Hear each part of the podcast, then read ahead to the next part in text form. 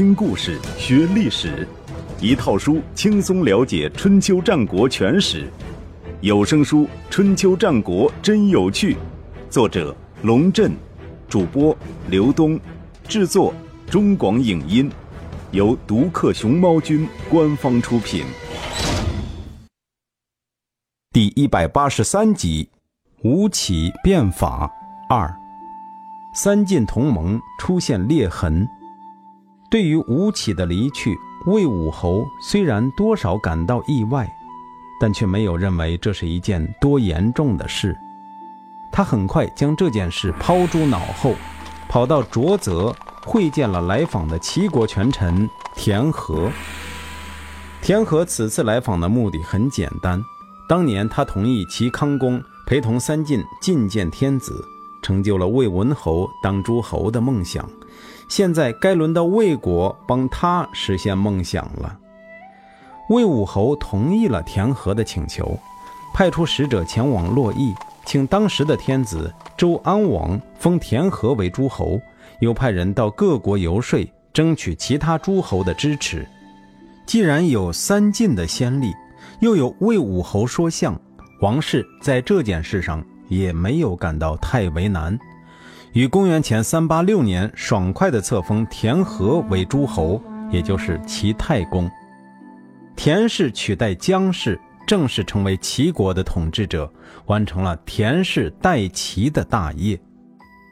田氏代齐对于赵国来说是不乐意看到的。三晋列为诸侯那年，赵国在相国公仲连的主持下，也进行了改革。公仲连向赵烈侯，也就是赵吉，推荐了三个人。第一个是牛旭，他主张以仁义治国，大唐王道，被赵烈侯任命为师，负责礼乐教化。第二个是荀欣，他的特长是发掘人才，知人善用，被任命为中尉，负责指挥作战和选拔官吏。第三个是徐悦，他善于理财和考核。被任命为内史，负责征收田租和考评官员成绩。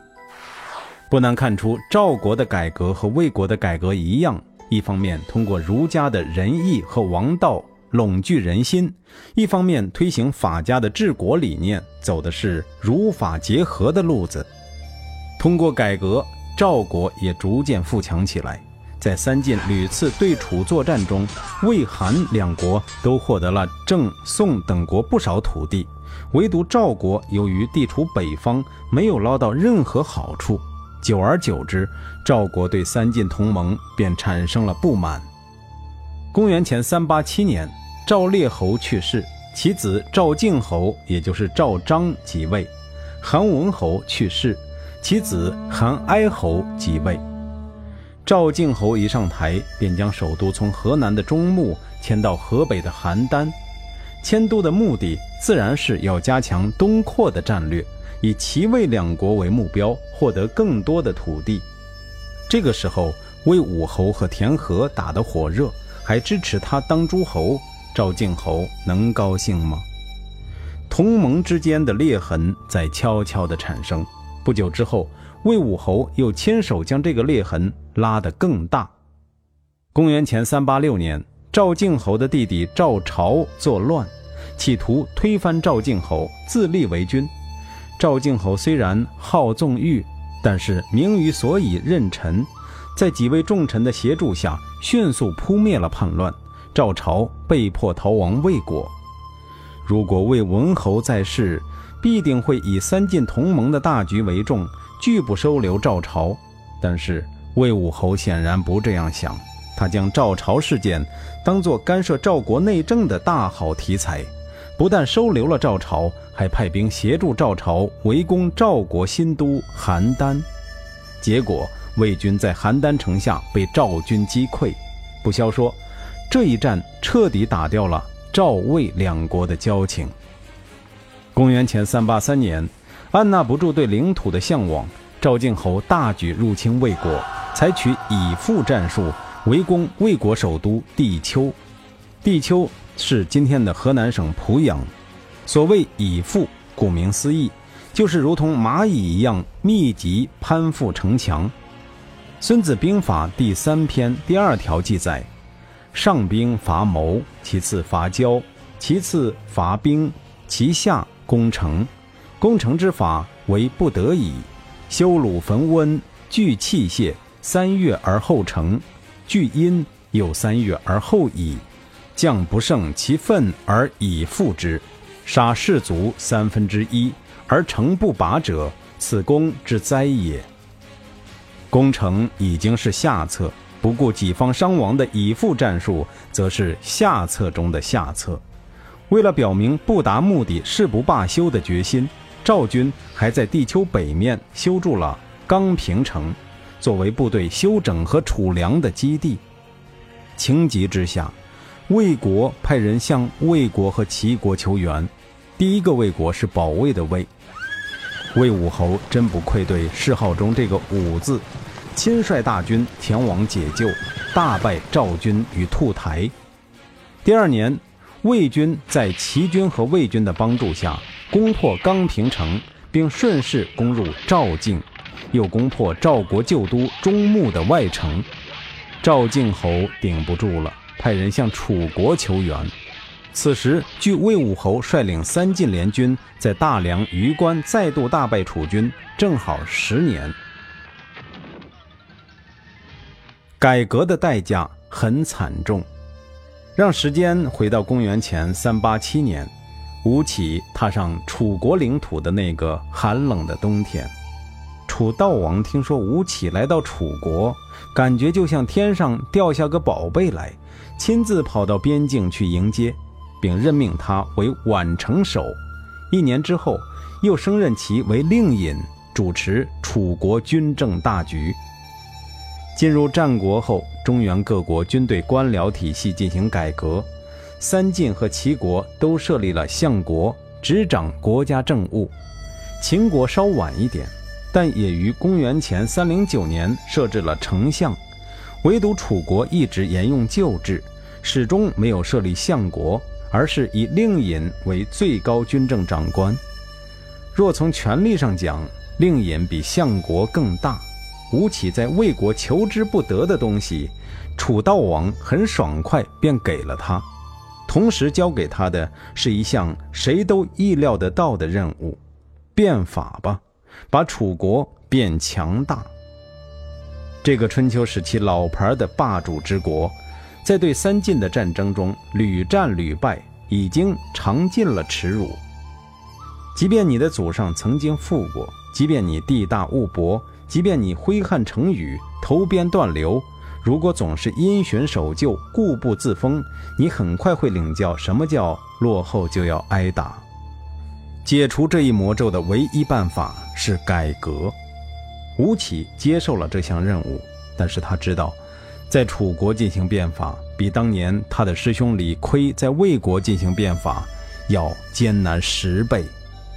因为魏国是一个新兴国家，白纸上画图尽可挥洒自如，而楚国这个老牌的霸主，就像一辆已经不合时宜的重型战车，即便是让他稍微改变一下方向，就必须大费力气，何况是。要拉着他走一条从未走过的上坡路。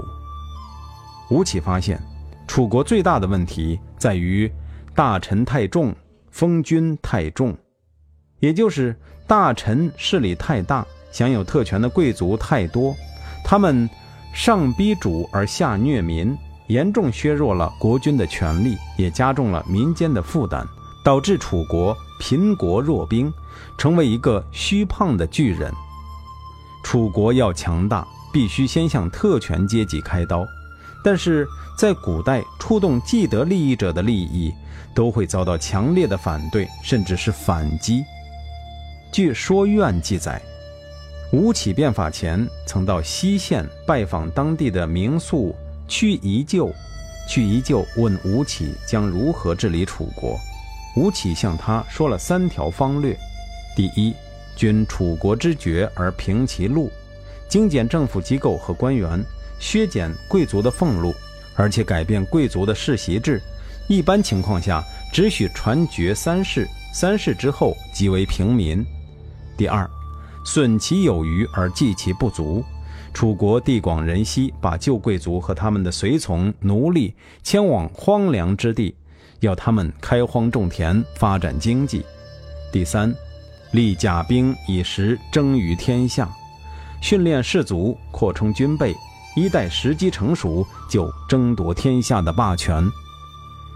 屈仪就听了，毫不客气地说：“我听说善于治国的人不改变旧法，不改动常规。您现在这样大动干戈，要平均楚国的爵位和俸禄，减损富人的财物，有没有想过要得罪多少人？我还听说，武力是凶器，争斗违反道德，您却要用武力来争夺天下，无节制地放纵自己的欲望，只怕自身难保。”去夷臼是当时楚国较为流行的道家学说的代表。众所周知，道家讲究无为而治，反对用任何积极的政策来改变现状，唯愿天下回到小国寡民的状态，以此消除战争和不幸。所以，也不要简单的认为去夷臼是在替既得利益者说话。他之所以反对吴起变法，主要是因为世界观根本不同。真正对吴起变法有切肤之痛的是广大的楚国贵族。吴起变法就像一股强烈的风暴，掀开了他们的屋顶，将祖祖辈辈遗传下来的特权和财宝席卷而去。他们的眼睛里充满了愤怒，却敢怒而不敢言，因为楚悼王坚定地站在吴起的身后。楚国的百姓似乎也不太反感这位来自魏国的变革家。而吴起那种说一不二的作风，以及关于他如何残忍的种种传说，也使得大家不敢触其锋芒，以身试法。绝不能因为某一个人或者某一个家族的私利而损害国家的利益，不能让谗言掩盖忠心，一言一行都必须符合规范，公而忘私。为了国家的富强，可以不计毁誉，一心一意为君王服务。要杜绝一切私下交易，禁止任何裙带关系，扎扎实实改变楚国的风气，不许游说之事进入楚国，不许任何人妖言惑众。随着一系列严厉的法令被颁布推行，楚国的风气为之一新，官场上那种私下请托的现象不见了。原来贵族子弟凭借着门第关系就能进入官场。现在则必须凭借真才实学，才有可能实现自己的抱负。吴起上台不过两年，楚国政府收入激增，军队的战斗力也得到大大提升。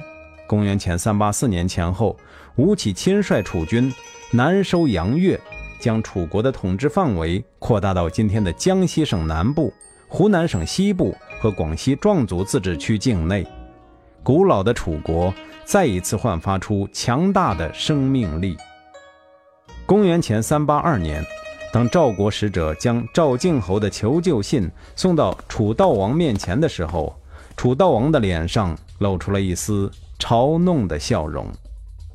十年前，三晋在大梁榆关大败楚国；十年后，赵国为了对付魏国而向楚国求援。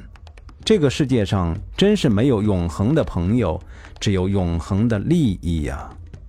他正想检验一下吴起改革之后楚军的战斗力，洗刷多次被三晋打败的耻辱。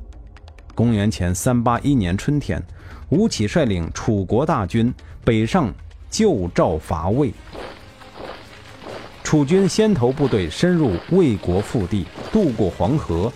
直逼河东重镇周城，魏武侯连忙调兵遣将，在周城以西布下防线，防止楚军长驱直入，威胁首都安邑。就在这时，尚未渡河的楚军主力突然转向东面，出其不意地攻破大梁西北重镇梁门，屯兵临中，饮马黄河，拦腰切断了河内与河东的联系。赵国抓住这个机会，猛攻魏国的河北地区，火攻吉蒲，取得大胜。接着南下河南，攻克皇城。一时之间，河内危急，河东危急，河南危急，魏国陷入支离破碎的境地。如果秦国再趁火打劫，出兵进攻河西的话，魏国几乎没有任何生存的希望。然而，秦国没有进攻，这倒不是因为秦国人厚道，而是因为河西被吴起治理多年，固若磐石，秦国人不敢轻易进攻。不知道魏武侯此时有没有对当年逼走吴起感到一丝悔意？可以肯定的是，有一个人十分后悔。这个人就是公叔痤，此后二十年，这种悔意将一直伴随着他，直到他去世的那天。正当吴起踌躇满志，准备攻克大梁、攻取安邑的时候，一件意想不到的事情发生了。这一年夏天，楚悼王突然去世，吴起不得不放弃进攻，撤军回国。魏国获得了一次。苟延残喘的机会。不久之后，楚国的没落贵族又给魏武侯吃了一颗定心丸，保证吴起再也不会成为他的噩梦。所谓没落贵族，就是那些因为吴起变法被剥夺了财产、限制继承权，甚至被发配到不毛之地开荒种田的人。他们趁着吴起参加楚悼王葬礼的机会，突然发难。用弓箭射死了吴起。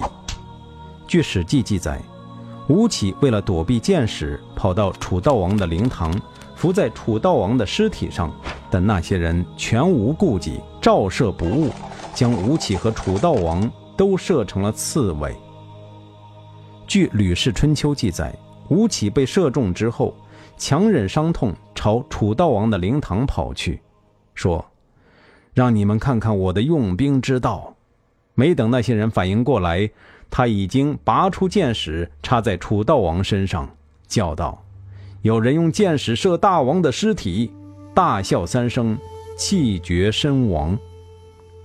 吴起以这种方式报复了谋害他的人。依照楚国法律，立兵于王师者，尽加重罪，逮三族。楚肃王熊臧即位后。追究设施责任，诛杀贵族七十余家。至于吴起，虽然他为楚国做出了重大贡献，楚肃王却对其不甚感冒，反而认为他扰乱了朝纲，导致了国内的乱局。为了安抚广大贵族，吴起的尸体被拉出来，是以车裂之刑。关于吴起这个人，历史上褒贬不一，褒者。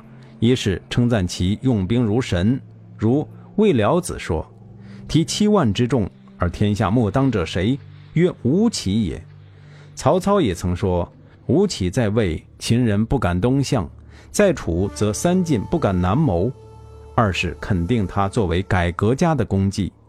蔡泽这样记述：吴起为楚道罢无能，废无用，损不及之官，塞私门之情。依楚国之俗，南攻杨越，北并陈、蔡，破横散从，使迟睡之士无所开其口。韩非子也说：“楚不用吴起而消乱。”言下之意，自从吴起死后，楚国便一蹶不振，再也没有雄起过。批评吴起的多是对其为人不屑。唐代诗人白居易曾这样写道。昔有吴起者，母莫丧不临，皆在司徒辈，其心不如秦。宋人徐君也嗟叹：“兵书司马足其名，蒙母臧妻亦害文。”总体来说，后人的评价还是中肯的。吴起留给魏国的遗产，魏魏和。赵楚之间的这场混战，从公元前三八三年到公元前三七九年，持续了整整四年，给魏国和赵国带来严重的创伤。数十年后，苏秦谈起这场战争，不无感慨地说：“刚平被破，中木被毁，皇城被克，吉仆被烧，都不是魏国和赵国的意愿。”可是事情就这么发生了，两国可着劲儿互相攻击的时候，难道就没有想过后果吗？对于魏国来说，后果还不仅仅是这些。前面说过，魏国和中山之间隔着赵国。当年魏文侯进攻中山，还得从赵国借道。魏道交恶后，赵国断绝了中山与魏国本土的交通，魏国便失去了对中山的控制。中山的原住民敌人趁机起事，赶走魏国官吏，史称中山复国。魏赵两国打得不可开交的时候，韩国保持了中立的态度，抓紧时间扩张自己的地盘。公元前三八五年，韩国攻郑，取阳城，又攻宋至彭城，俘虏了宋军。公元前三七五年，魏国伐楚，双方交战于榆关，韩国趁机入侵郑国，将郑国灭掉，并迁都于新郑。赵国继续向东北扩张。公元前三七七年，赵攻中山。战于房子，也就是今天的河北省高邑。公元前三七六年，赵又攻中山，战于中人，获得了中山的大片土地。公元前三七二年，赵国再度入侵魏国，这个魏国是保卫的魏，攻取七十三个乡镇。三晋中的魏国魏武侯伐赵救魏，在令地，也就是今天的山西省离石。大败赵军。公元前三七零年，魏武侯去世了。魏武侯即位的时候，接手的是一个当世第一强国，但是他用人失察，逼走吴起在先，外交失误，得罪赵国在后，以至于楚国有机可乘，差点陷魏国于危亡。魏武侯死的时候，尚未指定继承人。他的两个儿子魏婴和魏缓争夺君位，又向魏国于分裂。当时赵国的国君是赵成侯，赵敬侯之子；韩国的国君是韩义侯，也就是韩文侯之孙。有人对韩义侯说：“魏国的两位公子争夺君位，您难道没听说吗？现在魏婴得王错之助，占据上党，拥有了半个魏国。”与魏缓打得不亦乐乎，您如果现在出兵，就能将魏国置于您的控制之下，机不可失，时不再来。韩义侯听了很高兴，于是联络赵成侯，两国联合出兵，在卓泽打败魏军，将魏婴包围。在下一步如何处置魏国的问题上，赵成侯和韩义侯发生了分歧。赵成侯的意思是杀掉魏婴。以割地为条件，立魏缓为君；韩义侯则想让魏婴和魏缓分治魏国。魏分为两，不强于宋魏，则我终无魏之患矣。两人各持己见，都不能说服对方。韩义侯一怒之下引兵退去，魏婴趁机反攻，将赵军赶出了魏国，并且杀死了魏缓。自立为国君，即历史上的魏惠王。为什么不是魏惠侯呢？而是魏惠王？以后会讲到。司马迁写到这段历史，不禁替魏国捏了一把汗。魏惠王之所以幸免于难，魏国没有被分裂，完全是因为赵、韩两家意见不统一。如果采用任何一家的策略，魏国必分。所以说，国君至死不指定四君。这个国家就很危险了。经历了这件事之后，三晋同盟就彻底解散了。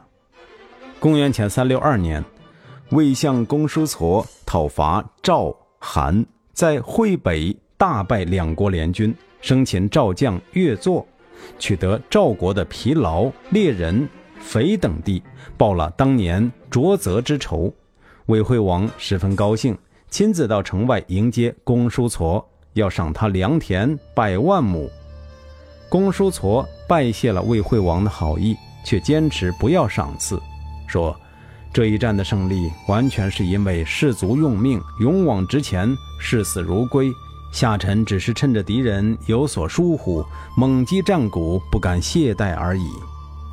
魏惠王说：“士卒们表现好，是因为您平时训练的好。”那也是您的功劳。公叔痤起身离座，正色道：“能够把士卒训练成这个样子，非下臣所能为，而是另外一个人的功劳。谁？吴起。公叔痤接着说：“如果不是吴起当年打好基础，制定了一整套治军方略，魏国怎么可能有今天的胜利呢？夏臣不过是站在吴起的肩膀上，稍微尽了一点力而已。您要赏，就赏给吴起吧。”魏惠王点头称善。这时候，离吴起在楚国被杀都已经有十九年了。魏惠王命人遍访魏国，找到吴起的后人，硬是赏了二十万亩土地给他们。如果吴起泉下有知，多少会觉得是个安慰吧。